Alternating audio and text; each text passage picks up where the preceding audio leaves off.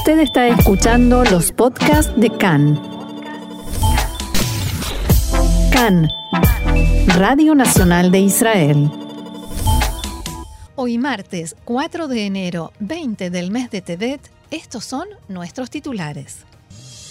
El gobierno se reúne hoy pero no debatirá la situación del coronavirus mientras aumenta la presión para que se imponga un cierre general.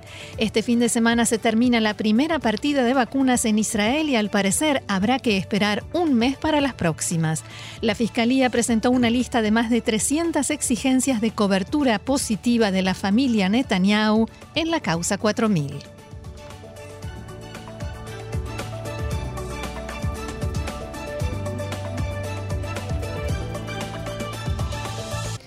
Vamos entonces al desarrollo de la información que comienza una vez más con coronavirus. Exactamente, Roxana. El Ministerio de Salud informó que en el día de ayer se registraron 5.154 nuevos casos de coronavirus.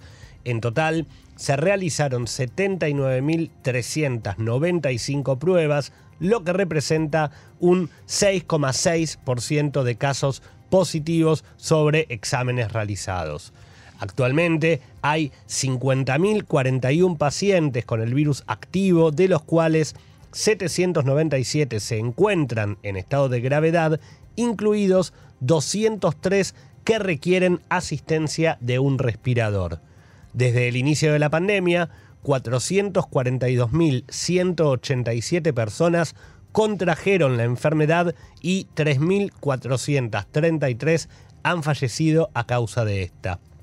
Además, el ministerio también informó que al día de hoy son 227 las localidades consideradas naranjas o rojas según el sistema de semáforos. Y recalcó que en ellas se concentra, escucha bien Roxana, el 80% de los pacientes de coronavirus. Impactante. Y respecto de la campaña de vacunación, durante la jornada de ayer domingo aproximadamente 134 mil personas recibieron la primera dosis. Desde su implementación hace dos semanas, Israel ya vacunó mediante el operativo Latet Katef a más de 1.200.000 personas. En las últimas horas, el Ministerio de Salud señaló que ya fueron vacunados el 52% de los mayores de 60 años y que más de 9.000 dosis fueron aplicadas en adolescentes de entre 16 y 19 años.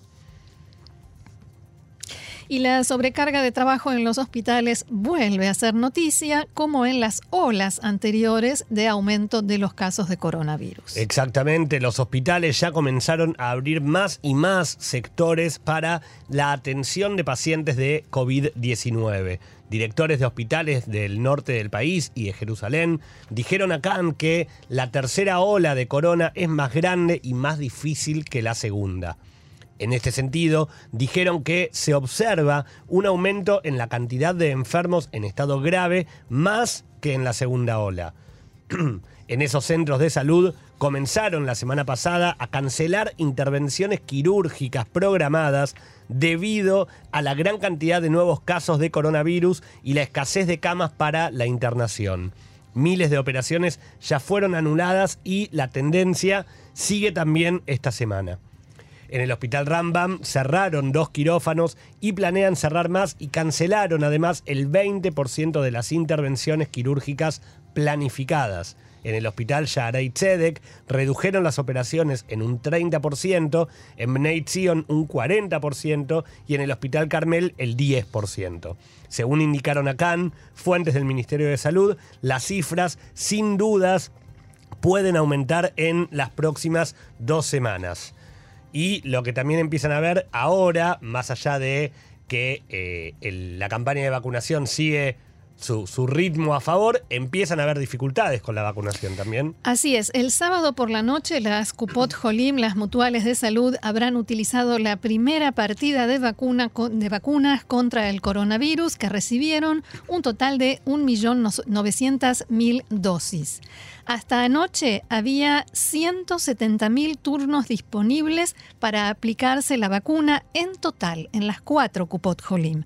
Por tanto, todas las personas mayores de 60 60 años o con enfermedades preexistentes, o sea, las personas que están en la primera línea de prioridades que estableció el Ministerio de Salud se les recomienda y les recomendamos también desde aquí que ya pidan turno para poder recibir la primera dosis antes del fin de semana, antes de este sábado por la noche. A partir de la semana próxima comenzarán a aplicar únicamente la segunda dosis a aquellas personas que ya recibieron la primera. Todo aquel que recibió la primera dosis recibirá la segunda sin excepción, o sea, no se van a anular turnos. Esto lo comunicaron desde las diferentes Cupot Jolim. Las próximas vacunas que se recibirán llegarán, al parecer, a Israel en el mes de febrero y habrá entonces que esperar al menos un mes para que nueva gente se pueda dar la primera dosis. Sin duda, esta es la razón por la cual en las últimas horas se registran largas filas, aglomeraciones y embotellamientos en los lugares destinados a la vacunación contra el coronavirus. En algunos casos también hubo discusiones, peleas y hasta empujones y los agentes de seguridad tuvieron que intervenir para que se recuperara la calma. Mientras tanto, continúa la pulseada en torno a qué sucederá en el sistema educativo. El Ministerio de Salud exige el cierre completo desde Jardín de Infantes hasta el último curso de secundaria y el Ministerio de Educación propone una, una solución intermedia.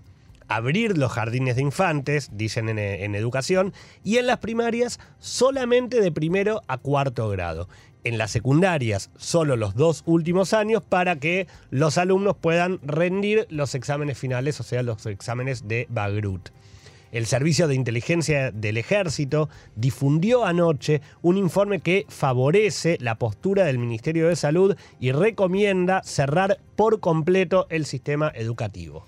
En el Ministerio de Salud realizaron en la tarde de ayer una evaluación de situación tras la cual informaron que se registra un marcado aumento en el número de contagios entre varones de 12 a 23 años en la población judía ortodoxa. En ese sector, el porcentaje de resultados positivos de los exámenes de corona es del 16% y abrimos este informativo con un 6% ¿no? de la población general. Exacto. Lo mismo sucede en la población árabe de 12 a 16 años, en este caso con un 14% de resultados positivos. Como informábamos ayer, el Foro de Comercios Independientes anunció que si el gobierno no toma una decisión respecto de este cierre, que en realidad no es tan cierre, abrirán los comercios al público y los comerciantes ahora también se suman a quienes presionan al gobierno para que cierre todas las instituciones educativas. Así lo expresaba en una conferencia de prensa Shahar Turjeman, titular del foro.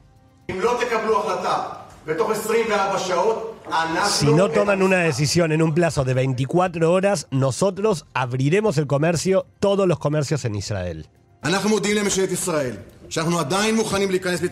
Nosotros le comunicamos al gobierno de Israel que todavía estamos dispuestos a colocarnos debajo de la camilla. O sea, esa es una expresión que se usa en el ejército para, en, términos de solidaridad, de compartir el esfuerzo y, y cargar juntos la camilla de un herido pero con una condición, que el gobierno tome la decisión en el plazo de 24 horas e imponga un cierre completo y total por 10 días, como fue cierre de Yom Kippur, todo cerrado, absolutamente todo.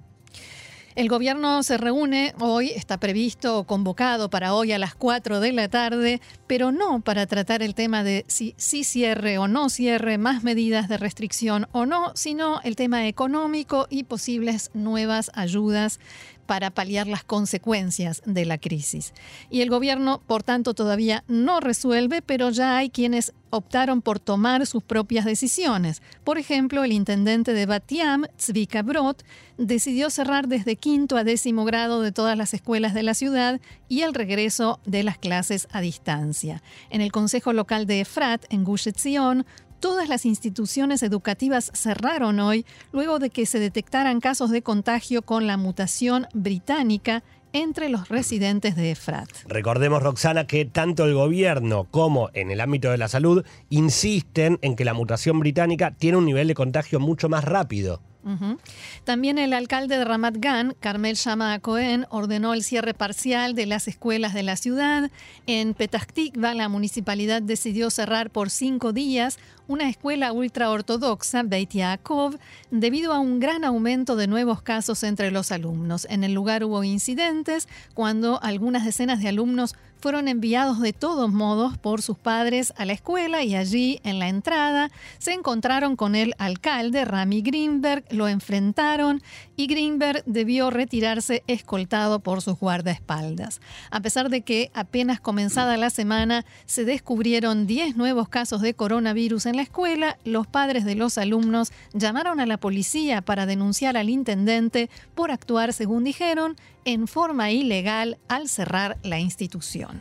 El encargado del sector ortodoxo en el Plan Nacional de Lucha contra el Coronavirus, general retirado Ronnie Numa, presentó anoche datos según los cuales un 26% de los infectados en la jornada anterior son ortodoxos, más del doble de su porcentaje en la población nacional. Según Numa, esta tendencia se viene registrando desde hace un mes. Preguntado sobre si existe alguna conexión entre esto y el poder político de los ultraortodoxos, respondió, seguramente todo afecta ustedes viven en la luna, ciertamente estas cosas están relacionadas. Estamos todos en un sistema de elecciones mucho más complejo y estas cosas afectan. A mí cuando era chica me decían que vivía en la luna. A mí también. Numa aseguró que la presión política influye en la falta de exigencia de cumplimiento de las normas y dijo, quien diga lo contrario, falta a la verdad. En este 2020 que acaba de finalizar se registró también un importante aumento en la cantidad de comercios y empresas que debieron declararse en quiebra, otra de las señales distintivas del año del coronavirus. Hablamos de un aumento del 37% en la cantidad de comercios y empresas que presentaron solicitudes para declararse insolventes. Así lo indica un informe publicado en las últimas horas por el Ministerio de Justicia. Según estos datos, en 2020 se abrieron 6.000 causas por insolvencia, más que en 2019, por supuesto, entre los cuales hay también pedidos de iniciar procesos de pagos de deudas. Hablamos de poco más de 22.000 causas en total.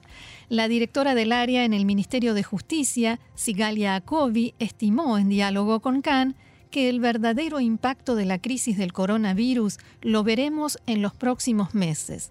Jacobi explicó que estos datos, este aumento comenzó antes del coronavirus y tiene que ver con la nueva ley de insolvencia y rehabilitación económica que entró en vigencia en septiembre de 2019.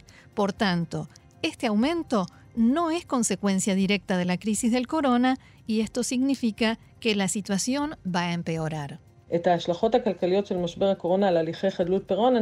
Estimo que las consecuencias de la crisis del coronavirus en el área de los procesos de insolvencia comenzaremos a verlas en el segundo trimestre de 2021. La estimación es que habrá un aumento adicional en un porcentaje de varias decenas en la cantidad de casos de insolvencia que se presentarán este año. Volviendo al informe de 2020, los rubros en los que se presentó la mayor cantidad de solicitudes de insolvencia son construcción, comercio mayorista y minorista, industria, servicios de alojamiento y gastronomía.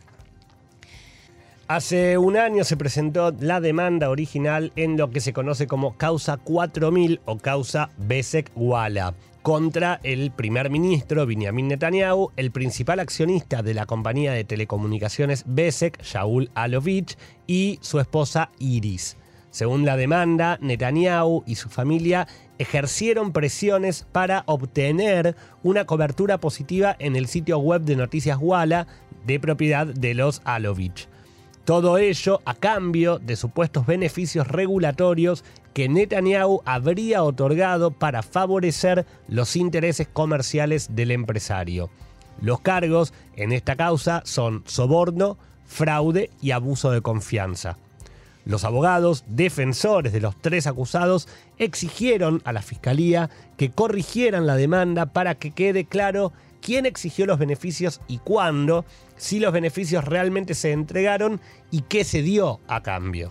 Los jueces del Tribunal de Distrito de Jerusalén, que lleva la causa, Rivka Friedman Feldman, Oded Shaham y Moshe Baram, aceptaron el pedido de la defensa e indicaron a la Fiscalía que se debe separar, diferenciar entre los pedidos hechos por Benjamin Netanyahu y los de los otros miembros de su familia que no son acusados o parte en la causa, y también especificar qué se ofreció y qué se entregó a cambio. No hay lugar a generalizaciones, dijeron los jueces.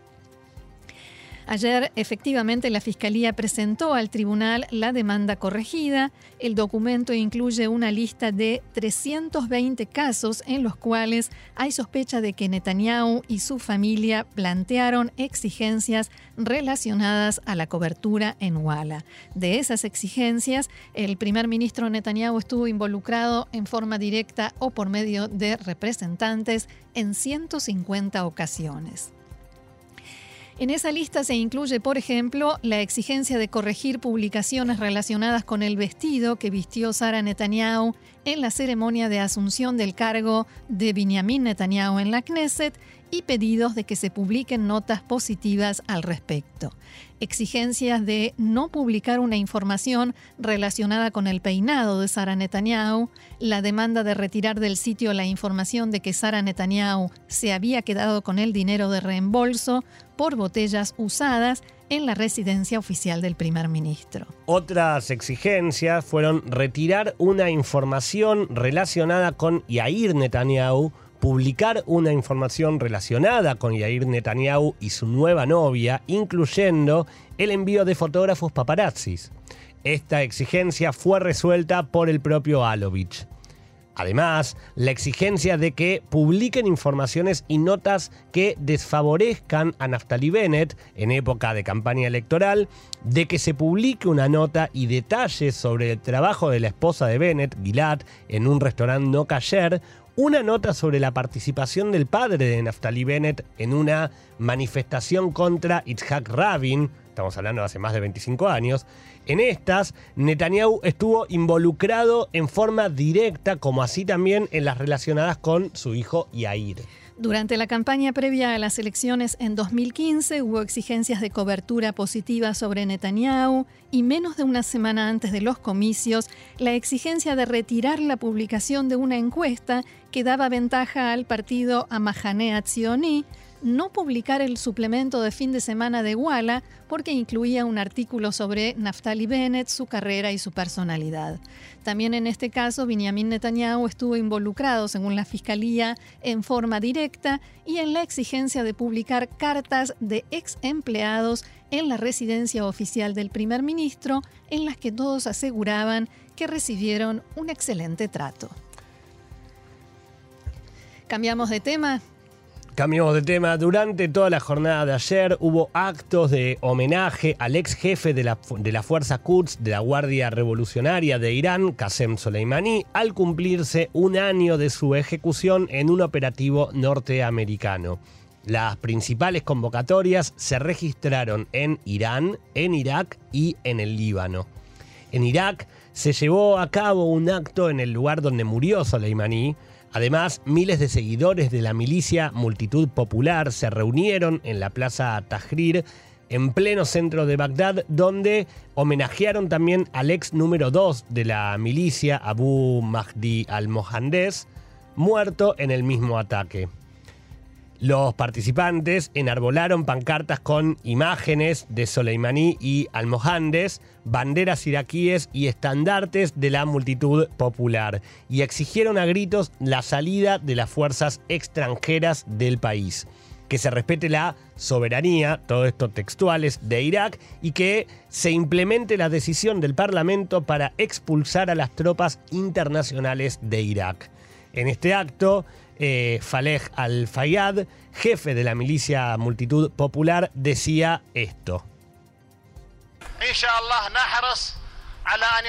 Con la ayuda de Dios, nosotros nos ocuparemos de que los autores de este crimen sean castigados. La verdadera respuesta es la presencia de todos ustedes aquí, en esta tierra. En el Líbano, la jornada comenzó con un provocativo acto que llevaron a cabo hombres de Hezbollah frente a la ciudad de Metula, en la frontera del Líbano e Israel. El secretario general de Hezbollah, Hassan Nasrallah, no dejó pasar la ocasión de dar uno de sus discursos e hizo hincapié en que cuando Irán decide reaccionar a los ataques que recibe, no necesita ninguna ayuda. Hay quienes aseguran que Irán se sirve de sus enviados en la región. Irán no pide nada a sus enviados ni a sus aliados y amigos. Cuando Irán decide reaccionar en Ain al-Assad, en Irak, donde murió Soleimani, lo hace con sus fuerzas militares. Vamos a poner un poquito en eh, contexto esta, esta declaración. Por favor. Eh, Nasrallah decía, Irán es un país fuerte, decide cómo y cuándo reaccionar, no depende de nadie. Y esto tiene que ver con una polémica que se desató esta mañana, en las últimas horas, y que es titular en este momento en los medios en el Líbano y que están relacionadas con una amenaza del comandante de la Fuerza Aérea de Irán de que ese país va a utilizar las capacidades de misiles de Hezbollah en el Líbano y Hamas en Gaza en cualquier posible enfrentamiento entre Irán e Israel. Y esto provocó una reacción negativa generalizada en el Líbano porque por sobre todas las cosas, puso en duda la soberanía del país y hasta dónde llega el eh, poder de Irán dentro del Líbano. Por ejemplo, las declaraciones del comandante de la Fuerza Aérea del Cuerpo de la Guardia Revolucionaria, Amir Ali Ajizadeh, eh, decían en una entrevista en el canal Al-Manar, justamente por el aniversario de la muerte de Soleimani, la República Islámica de Irán, por orden del comandante de la Revolución Islámica, apoya a cualquier país que esté en la línea del frente para enfrentar a la entidad sionista, o sea, Israel. Gaza y el Líbano están al frente de esta batalla.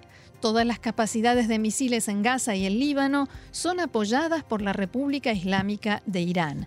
Hemos enseñado a nuestros aliados y amigos en el frente de resistencia la tecnología y capacidad para fabricar misiles. Los palestinos de hoy están usando misiles en lugar de piedras contra los israelíes.